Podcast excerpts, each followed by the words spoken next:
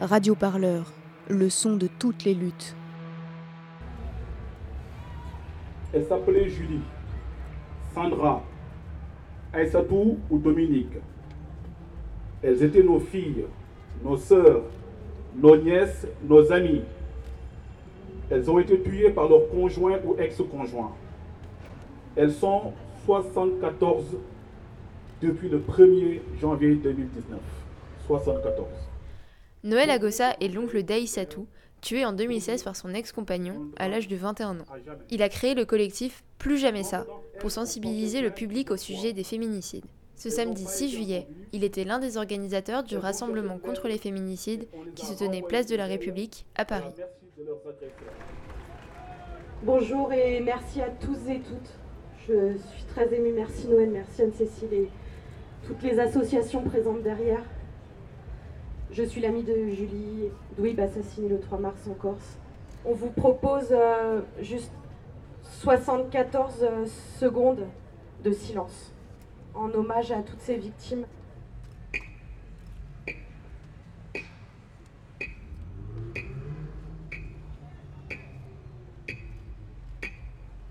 Aujourd'hui, on me dit que c'est pas normal qu'il y ait des femmes qui soient en danger de mort euh, aujourd'hui en France, en fait. Floriane Volt, moi je travaille à la Fondation des femmes, euh, j'ai participé à l'organisation du, rassemblement. C'est une mobilisation qu'on prépare depuis 2-3 euh, mois avec les, les, familles, le collectif des familles et les associations qui sont là aujourd'hui comme Une femme, un toit, le collectif féministe contre le viol, la, FNSF, voilà.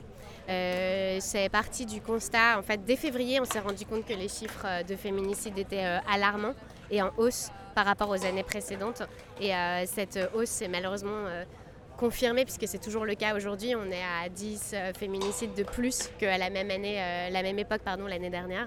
nous, ce qu'on, demande à la Fondation des femmes, ce qu'on porte notamment depuis une semaine dans les médias, c'est à la fois des mesures d'urgence, mais euh, l'organisation d'un Grenelle des violences. On pense qu'il est temps que tous les pouvoirs publics se mettent autour de la table, qu'ils soient convoqués par euh, le Premier ministre ou euh, le Président de la République. Je pense que c'est à ce niveau-là que la mobilisation doit être faite, avec les associations, avec les familles de victimes, avec toutes les personnes de la société civile qui agissent auprès des, femmes victimes de violences pour, pour prendre les solutions et vraiment se mettre en, mobilisation. Mais la, loi, elle n'a pas beaucoup besoin d'être changée. C'est qui l'applique et une fois qu'on a fait les lois, euh, comment on les applique et comment on se mobilise pour qu'elles soient euh, appliquées correctement.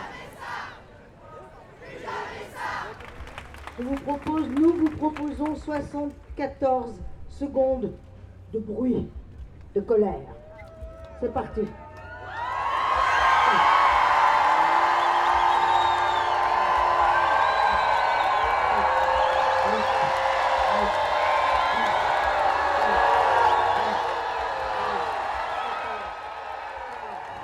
Ben, je suis la maman de la jeune femme qui est sur la fiche que je porte. Donc ma fille euh, Hélène a été assassinée en 2017 par son ex-conjoint. Euh, deux ans et trois mois après la mort de ma fille, rien ne change. Il y a toujours autant de femmes assassinées par leur euh, conjoint ou ex-conjoint, souvent en situation de rupture. Et souvent, comme ma fille, des femmes qui ont porté plainte et qui n'ont pas été entendues par les gendarmes ou par la police. Donc il n'y a eu aucune suite euh, donnée à leur plainte, elles n'ont pas été protégées, les hommes n'ont pas été isolés, enfin il n'y a aucune mesure qui a été prise. Et on en est arrivé donc euh, à sa mort. Voilà. Chaque cas est traité comme un fait divers, alors que c'est bien plus grave que ça. Et puis dans la presse, c'est minimisé souvent. Euh, ils appellent ça drame familial, une dispute qui dégénère. Mais ce sont des meurtres, voilà. Donc les, les, termes minimisent les faits et protègent les hommes qui font ça. Et donc ça, ça me révolte. C'est un second combat. Il y a déjà la défense de ma fille. après ce combat, bah, pour que les mentalités changent et, si ça pouvait faire baisser le nombre de, meurtres, bah, ça serait très bien.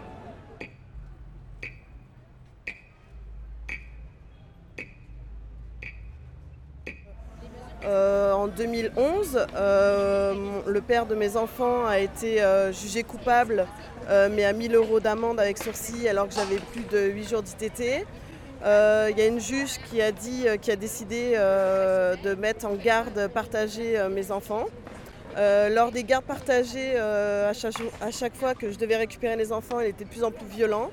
ça n'allait jamais, je faisais rien de bien, donc les violences ont continué devant les enfants jusqu'au jour où eh bien, j'ai été marquée un peu plus que d'habitude. Et là, j'ai une amie qui m'a dit Vas-y, viens, je t'emmène, on va porter plainte. porter plainte dans les commissariats, aujourd'hui, c'est très compliqué. Euh, on n'arrive toujours pas à porter plainte pour violence conjugale. Donc euh, voilà, et à l'heure d'aujourd'hui, euh, j'ai réussi à avoir la garde de mes enfants avec l'autorité exclusive. Mais lui, il est toujours à 500 mètres de moi. Il se balade dans la rue en bas de, de mon immeuble. Il vient toujours, il nous met une pression.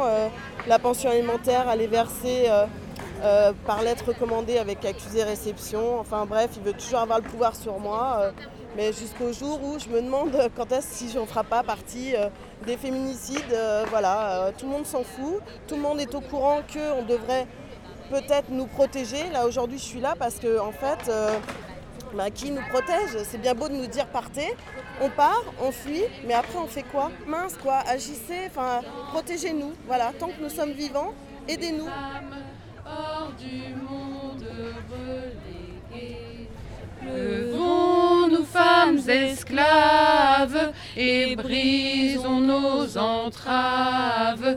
Debout, debout, debout. Seules dans notre malheur, les femmes, l'une de l'autre ignorées. Ils nous ont divisé les femmes et de nos sœurs séparées. Levons-nous femmes esclaves et brisons nos entraves. Debout, debout, debout. Radio Parleur, le son toutes les luttes.